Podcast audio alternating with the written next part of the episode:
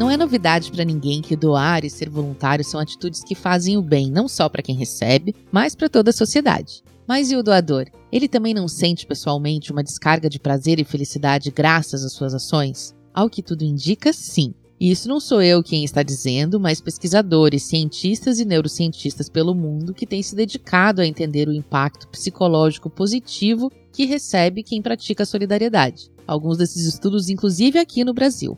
Hoje teremos aqui conosco um pesquisador que é especialista em como funciona o nosso cérebro, o neurologista Ricardo Teixeira. Eu sou a Roberta Faria. Eu sou Arthur Loubach. E a pergunta que vamos tentar responder aqui hoje é: quem doa é mais feliz? Esse é o nosso tema no Aqui, aqui se faz, aqui, aqui se doa.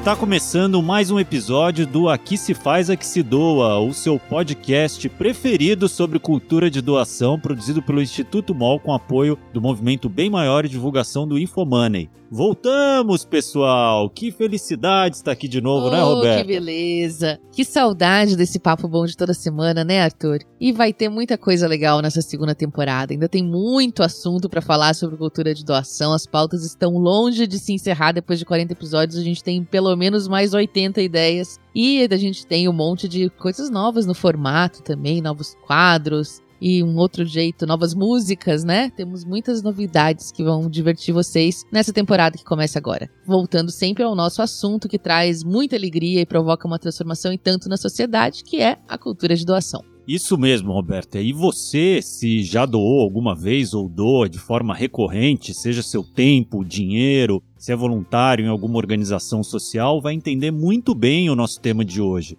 nós vamos falar daquele sentimento de felicidade, satisfação que o doador ou voluntário sente após praticar uma boa ação. Isso mesmo, Arthur. E parece que aquele velho ditado que diz que é melhor dar do que receber pode ser comprovado cientificamente. As pesquisas apontam que esse sentimento de felicidade acaba sendo um dos principais responsáveis por fazer as pessoas contribuírem mais. E de fato, como a gente ouviu e vai ouvir mais na entrevista logo mais, quem doa tem mais alegria do que quem recebe e ela dura mais tempo também. Isso é o mais interessante. Muita gente acha que tá só fazendo bem para os outros e muitas vezes nem percebe o quanto aquilo ajuda a elevar o próprio bem-estar, a autoestima e até a saúde mental, né? E para não ficar só aqui na nossa palavra, eu vou mandar alguns dados importantes de pesquisa sobre esse assunto. 1. Um, quando você doa, você ativa regiões do cérebro associadas ao prazer, a conexão com outras pessoas e a confiança. Isso significa que a gente tem uma chuva de substâncias deliciosas, como a própria dopamina, serotonina e oxitocina, que dão um maior barato.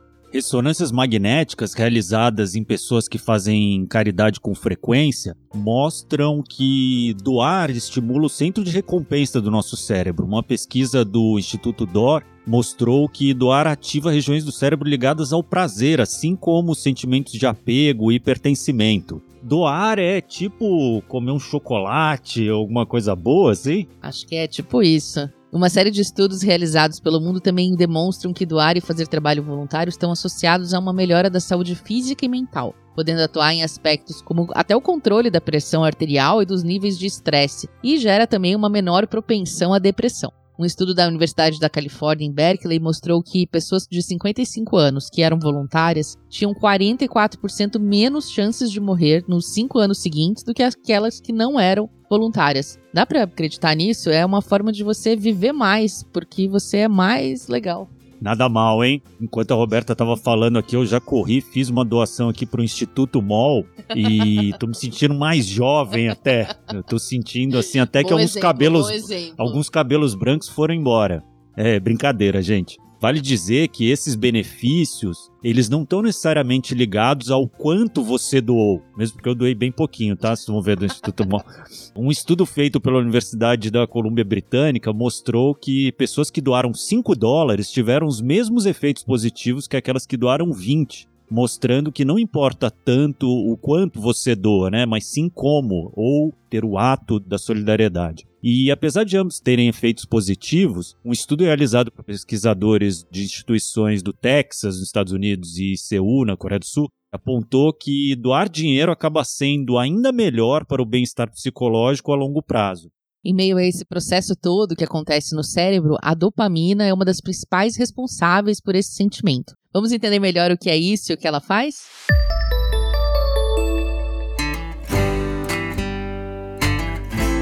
Opa, bora lá, pessoal. Bora da aula de biologia, hein? A dopamina, para quem quer saber melhor, é um neurotransmissor que atua a partir do nosso sistema nervoso central e das nossas glândulas suprarrenais. Na prática, ela é responsável por levar informações para várias partes do corpo e tem uma função que é sempre muito bem-vinda. É ela quem provoca na gente aquela sensação gostosa de felicidade e de prazer. E olha, a dopamina pode funcionar muito melhor que qualquer coach, viu? Isso porque ela age no sistema do ser humano como uma motivadora natural, que ajuda a gente a levantar a bunda do sofá e botar a mão na massa para alcançar o que a gente quer. A dopamina, gente, é importantíssima para o nosso sistema de recompensa, que nos dá prazer, por exemplo, quando a gente está com muita fome e finalmente come aquele pratão gostoso de comida.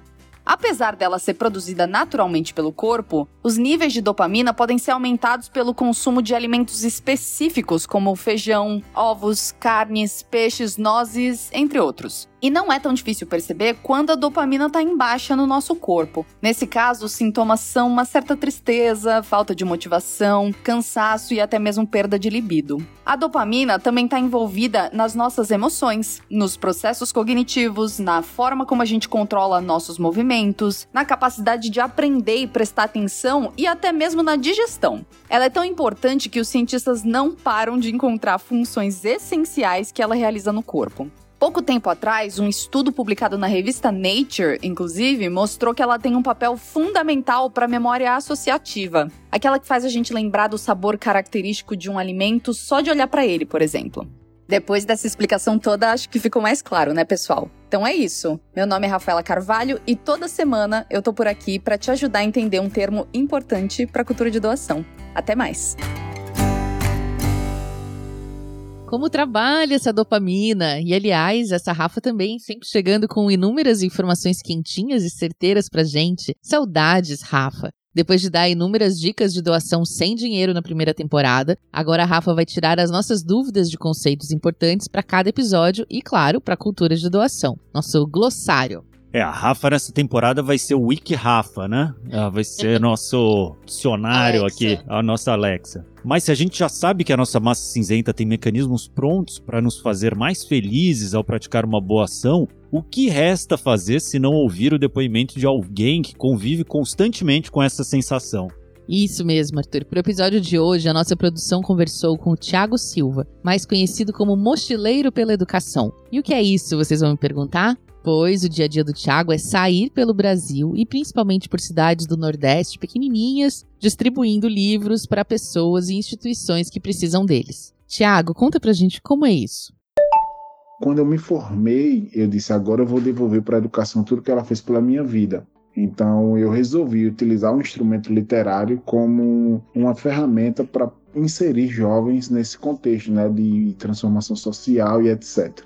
Então eu comecei a viajar às cidades com um projeto voluntário chamado Conversando sobre Carreira. E esse projeto durou aí mais ou menos dois anos. Eu criei esse projeto que era uma espécie de montar fóruns para debater carreiras com uma série de jovens.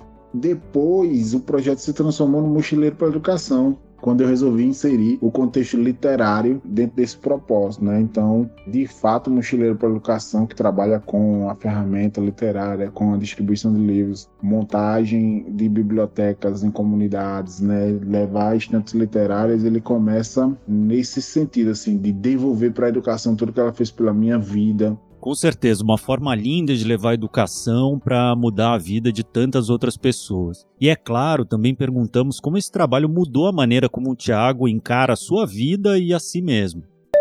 Fazer a doação, ir para comunidades, fazer os trabalhos voluntários, né? Levando a mensagem da educação que salva vidas, levando as oficinas para potencializar os sonhos e a carreira desses jovens e dessas crianças, me faz muito bem, né? Mudou a minha forma de ver o mundo, a humanidade. Eu sempre fui muito altruísta, falo como uma competência minha, assim, sabe? Mas eu nunca me imaginei que através do Mochileiro para Educação eu poderia desenvolver tanta empatia pelas outras pessoas, né?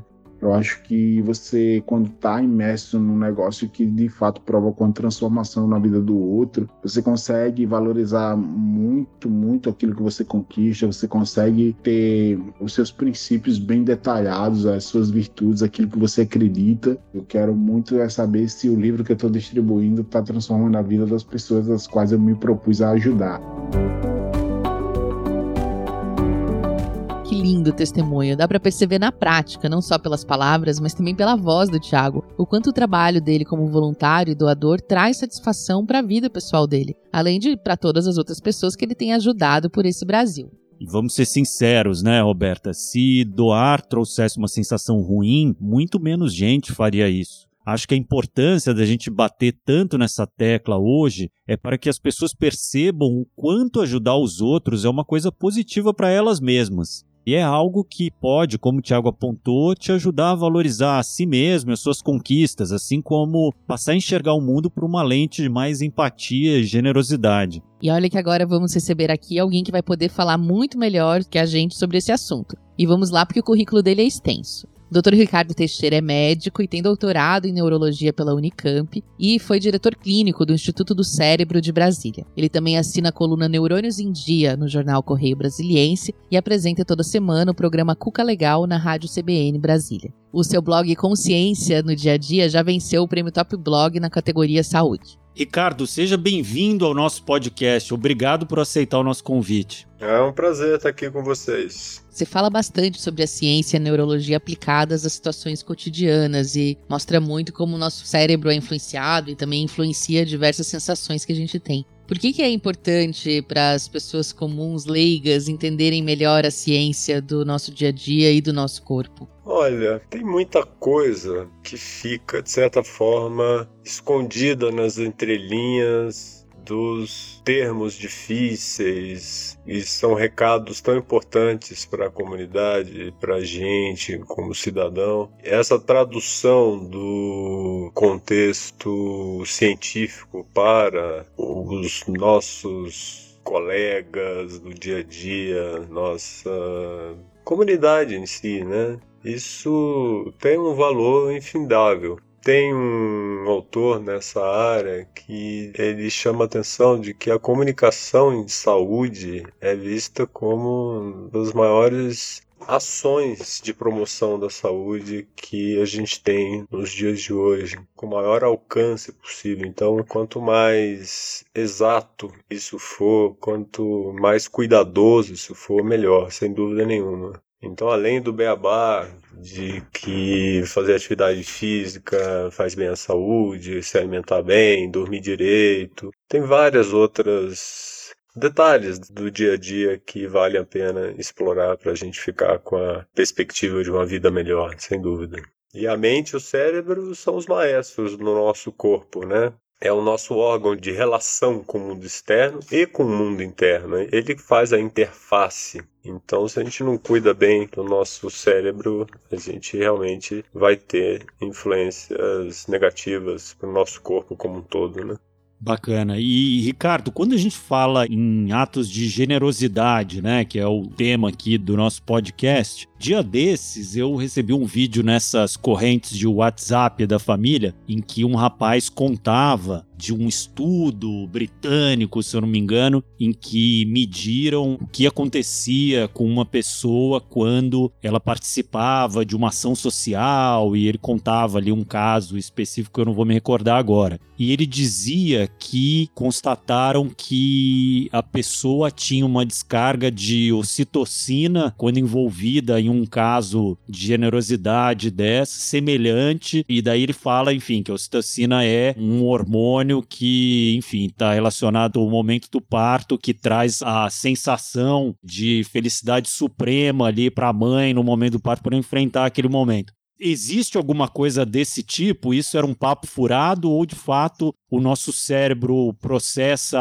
atos de generosidade de uma forma especial, né? Quando a gente faz um ato de doação, de ajuda ao próximo e tudo, o que, que acontece no nosso cérebro? Questão da ocitocina realmente ela é verdadeira e a gente tem um conjunto de evidências bem robustos hoje para entender o quanto que ações altruístas fazem bem para o nosso cérebro, para o nosso bem-estar, né? Não só do ponto de vista hormonal, como o caso do citocina, mas se tem evidências bem claras do quanto que o cérebro responde quando a gente toma uma atitude altruísta para o outro ou para os outros, né? Isso começa com o nosso centro de recompensa cerebral, que é o mesmo que é ativado quando a gente come uma coisa muito gostosa, quando a gente ouve uma música muito boa, é o que faz o nosso cérebro entender o prazer, né, de uma coisa agradável e de certa forma para repetir posteriormente isso, de certa forma, é um circuito arcaico que a gente tem desde os primórdios, a princípio, para que a gente repita coisas boas e não repita coisas ruins. Então você tem essa ativação desse sistema e junto à ativação desse sistema você também tem uma redução da atividade de uma região do cérebro chamada amígdala na região temporal e é uma região associada à fuga, à luta, ao medo, e de certa forma essas ações altruístas elas deixam essas estruturas menos ativadas menos liberação de outro hormônio que é o cortisol, é o hormônio do estresse. Então, a possibilidade de uma menor ativação das amígdalas faz com que você tenha potencialmente grandes avenidas de ganhos na sua saúde psíquica e física ao mesmo tempo, né? Menos doença cardiovascular, menos ansiedade, etc. E o curioso é que um dos estudos que avaliou essa questão mostrou que quanto mais endereçado for essa atitude altruísta, ou seja, fazer o bem ao outro, uma pessoa concreta, uma pessoa que se enxerga, ele tem um efeito maior do que quando se faz por uma instituição, por exemplo, uma doação para um museu, uma doação para um projeto social, que é mais abstrato. Então, quanto mais próximo da vida concreta, humana, entre pessoas, parece que esse efeito é maior ainda. Muito legal você dizer isso, Ricardo, porque a gente vê isso na prática mesmo da captação de recursos. É sempre mais fácil captar de pessoas para pessoas, né? Com histórias que a gente se relaciona. E quando a gente fala com quem já está acostumado a doar, a participar de projetos sociais, a gente escuta muito essa ideia de quase um vício, assim, de quando você começa a fazer, você fica muito envolvido e acaba querendo fazer sempre mais tem alguma coisa no cérebro que acontece que faz com que a ação contínua, feita com recorrência ali, semanalmente, diariamente, enfim, seja como uma doação, como um trabalho voluntário, isso gera algum efeito mais duradouro a longo prazo? Tem como ficar viciado em fazer o bem? Esse sistema de recompensa tem uma palavra mágica por trás disso, que é a famosa dopamina, né? Um dos nossos hormônios cerebrais, um neurotransmissor, que aquilo que a gente falou anteriormente, você faz uma vez, ele te avisa, oh, isso é prazeroso, isso vale a pena repetir. E repetiremos, porque aquilo faz muito bem. Eu andei de bicicleta semana passada, olhando para as montanhas, muita dopamina no meu cérebro, semana que vem eu acho que eu quero ir também, né? É mais ou menos isso. Então, essa expectativa a gente pode conversar muito sobre hormônios, circuitos, sério, mas tem uma coisa fundamental também, que é o envolvimento que você vai criando com a questão do pertencimento a uma coisa maior do que o seu próprio umbigo, né? Então, isso de certa forma vai crescendo, né? Quando você para de olhar só para você. Esse pertencimento também não é cerebral? É cerebral também, é cerebral. Isso vai te dando prazer e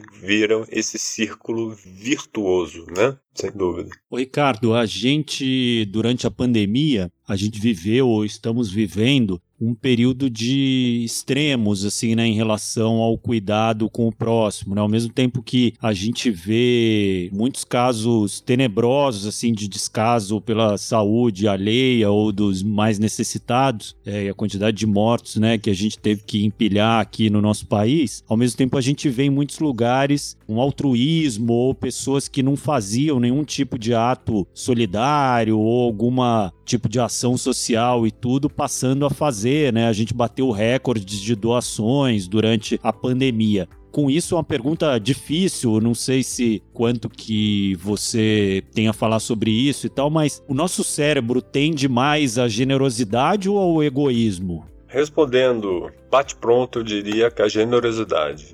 O homem, a princípio, é altruísta e ele, diferente de todos os outros animais, ele faz isso mesmo fora da sua rede familiar, de pai, filho, irmão.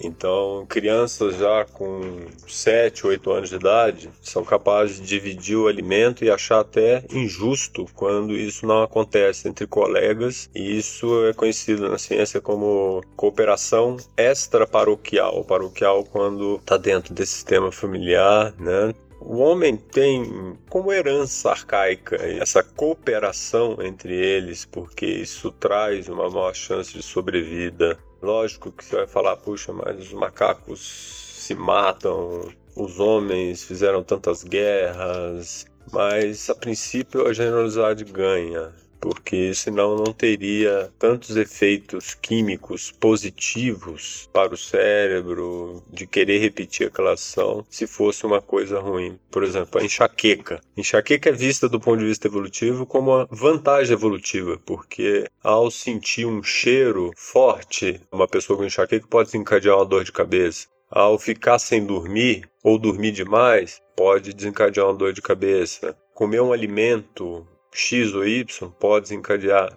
Isso é para te mostrar que não repita isso, isso é perigoso, isso pode ser um veneno, esse alimento. Para os nossos ancestrais, para a gente, isso é tudo muito simples. Mas eu acredito que se o sistema de circuitos está montado para, ao fazer o bem para uma pessoa, você disparar tantas conexões de prazer assim, é porque isso milenarmente foi desenvolvido para a gente continuar fazendo. E tem vários exemplos para se dar durante catástrofes, quanto com as pessoas não ajudam umas outras. Então é uma tendência natural do ser humano. Eu acredito piamente nisso. Ufa, que bom ouvir isso. Os bons são a maioria, né? O bom é a maioria, sem dúvida. E Ricardo, nosso público, boa parte é formado por pessoas do terceiro setor. Queria te pedir algumas dicas, se você tiver, como a neurociência pode ajudar a gente a fazer pedidos de doação mais certeiros. Você tem algumas dicas do que pode funcionar melhor como gancho de atenção para o nosso cérebro para ajudar a comunicar melhor as causas, a engajar mais as pessoas? A primeira coisa que passa pela minha cabeça é trazer mais concretude àquilo que você vai doar. Por exemplo, eu trabalho como médico. Meu dia é depois de meia hora atendendo um doente, sentir que a vida daquela pessoa mudou depois daquele encontro. Porque ou você falou palavras certeiras, ou porque também você deu um remédio, você indicou um tipo de terapia não medicamentoso, etc. Mas eu sinto isso na carne. Minha esposa, por exemplo, ela trabalha com um lado de promoção social e ela sempre me fala que a distância entre o que ela faz e um resultado é tão demorado e tão distante, tão pouco palpável mas ela sente que está fazendo a coisa certa. Mas é muito mais fácil o meu cérebro vibrar com esse fazer o bem, eu vendo esse alvo concreto na minha frente e vendo uma resposta tão rápida assim. Então a primeira coisa que eu pensaria seria ter alvos, uma pessoa para cuidar dela, não tem umas campanhas assim? Cuide desse grupo de cinco pessoas e acompanhe, hoje 10 pessoas e 100 pessoas e acompanhe os resultados dessa microcomunidade a cada mês, por exemplo, resultados, coisas que mudaram na vida deles. Então isso faz toda a diferença, a pessoa se sentir que fez, atendeu aquele paciente, entre aspas, é o que a gente estava conversando anteriormente, né? Essas respostas de circuitos neuronais são mais fortes e dão mais prazer e te deixam com as amígdalas menos ativadas, com seus alarmes menos ativados quando você tem essa concretude misturada. O modelo de criar esse acesso aos resultados seria bem interessante assim de uma forma mais curto prazo, curtíssimo prazo, saber depois de um mês o que, que aconteceu, daqui a dois meses o que, que aconteceu. Eu acho que é interessante isso. Muito legal, Ricardo. Nosso cérebro tem dificuldade com o longo prazo mesmo, né? E com valores muito grandiosos, com coisas muito distantes da nossa vida, né? Querido, muito obrigada. Queria te agradecer por essa aula e por esclarecer pra gente todos esses pontos. A gente vai percebendo que ajudar uma pessoa, na verdade, a gente, como a gente gosta de falar e sente na prática, a gente ajuda duas, a gente ajuda a si mesmo, não só o próximo. E tem um termo que a língua inglesa usa com muita propriedade, que é de um brilho prazeroso, né? Eles chamam quente, é, eles chamam de warm, de quente, glow, é um brilho, uma purpurina. E eles usam esse termo à vontade para falar o prazer que dá fazer o bem ao outro. É, esse quentinho no coração. Quentinho no coração, exatamente. É uma coisa que é imperdível. Quem está perdendo, que comece a aproveitar. Muito bom, muito bom. Querido, muito obrigada pela sua presença e pela sua aula. Agora só falta uma coisa para a gente concluir esse papo, que é a nossa rodada relâmpago. Vambora. É bem simples, a gente vai te fazer cinco perguntas e você responde com a primeira coisa que tiver à cabeça, tá bom? Claro. Então vamos lá. Qual foi a sua doação mais recente? A doação é uma doação diária. Minha profissão clínica, a doação para a comunidade com um trabalho de comunicação em ciência que a gente faz. E uma doação, a última foi no dia das crianças, as crianças querendo dinheiro, eu comprei um monte de chocolate para eles. Que beleza. Eu também faço muitas doações desse tipo, Queima espontâneas, roupa, né? no dia a dia. Isso eu acho muito importante e nem sempre é valorizado isso. Ricardo, qual é a sua causa do coração? Fazer bem aos outros. O que, que você doa que não é dinheiro? Esse trabalho de ciência para a comunidade eu faço gratuitamente. É um trabalho que me dá muita satisfação e dou amor, compreensão às pessoas que me cercam, mais próximas. Legal. A gente queria que você citasse uma organização ou um projeto que você admira e apoia. Um projeto que eu admiro e apoia é o projeto Sebastião Salgado, que ele reflorestou toda uma a mata que era do pai dele, não tinha uma árvore, plantou milhões de árvores. Hospital da Criança aqui em Brasília, que é uma instituição muito nobre. E, enfim, sempre que eu posso, eu estou participando de alguma ação que eles estão desenvolvendo, um show beneficente para as instituições e coisas tímidas, mas que me fazem muito feliz. E a última pergunta é, na verdade, um convite. Queria saber se você já convenceu alguém a doar e se você não fez, que você faça esse convite agora ao vivo. Convide alguém para doar e por que, que essa pessoa deveria doar. Esse convite é razão de existir, eu acho. Convido a todos a pensar que o planeta é gigantesco, e você pensar nos seus metais, suas moedas, você pensar, como a gente falou, no seu umbigo. Isso não faz o mínimo sentido com a pequenez que nós somos. Então, se a gente não conseguir expandir esse nosso universo para as pessoas ao nosso redor, ou sentir que você faz parte de um algo maior, que é uma comunidade, a vida começa a não ter muito sentido, porque você é um grão de areia nesse universo. Então, junte-se aos outros grãos, isso vai te dar muito prazer provavelmente muitos aspectos positivos para sua saúde que a gente comentou anteriormente. Viver com esse brilho quente é muito gostoso. Excelente, Ricardo. Que belas palavras, cara. É tão bom ouvir isso. Somos partidários dessas opiniões. Muito, muito obrigado pela sua participação aqui. Sinta-se sempre convidado quando tiver algum trabalho para divulgar e quiser participar aqui, a casa é sua. Tá ótimo, muito obrigado a vocês pela oportunidade. Isso é uma coisa que me agrada muito mais falar do que uma doença neurológica, com certeza. Isso afeta muito mais pessoas, muito mais pessoas nesse nosso planeta. Obrigada, querido. Muito obrigado. Valeu, gente.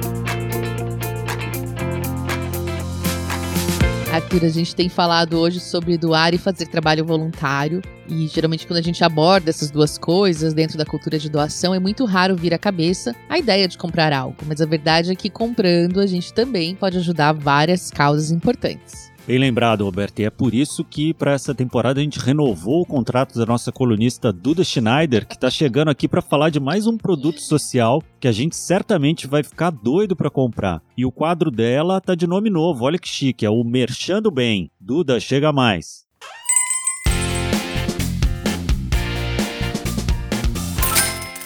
Oi, gente! Eu sou a Duda Schneider e esse é o quadro Merchando Bem. O produto de hoje vai encantar especialmente nossos ouvintes fãs de futebol. Sabia que você pode usar no pulso um pedacinho do gol que o seu time marcou lá no Maracanã?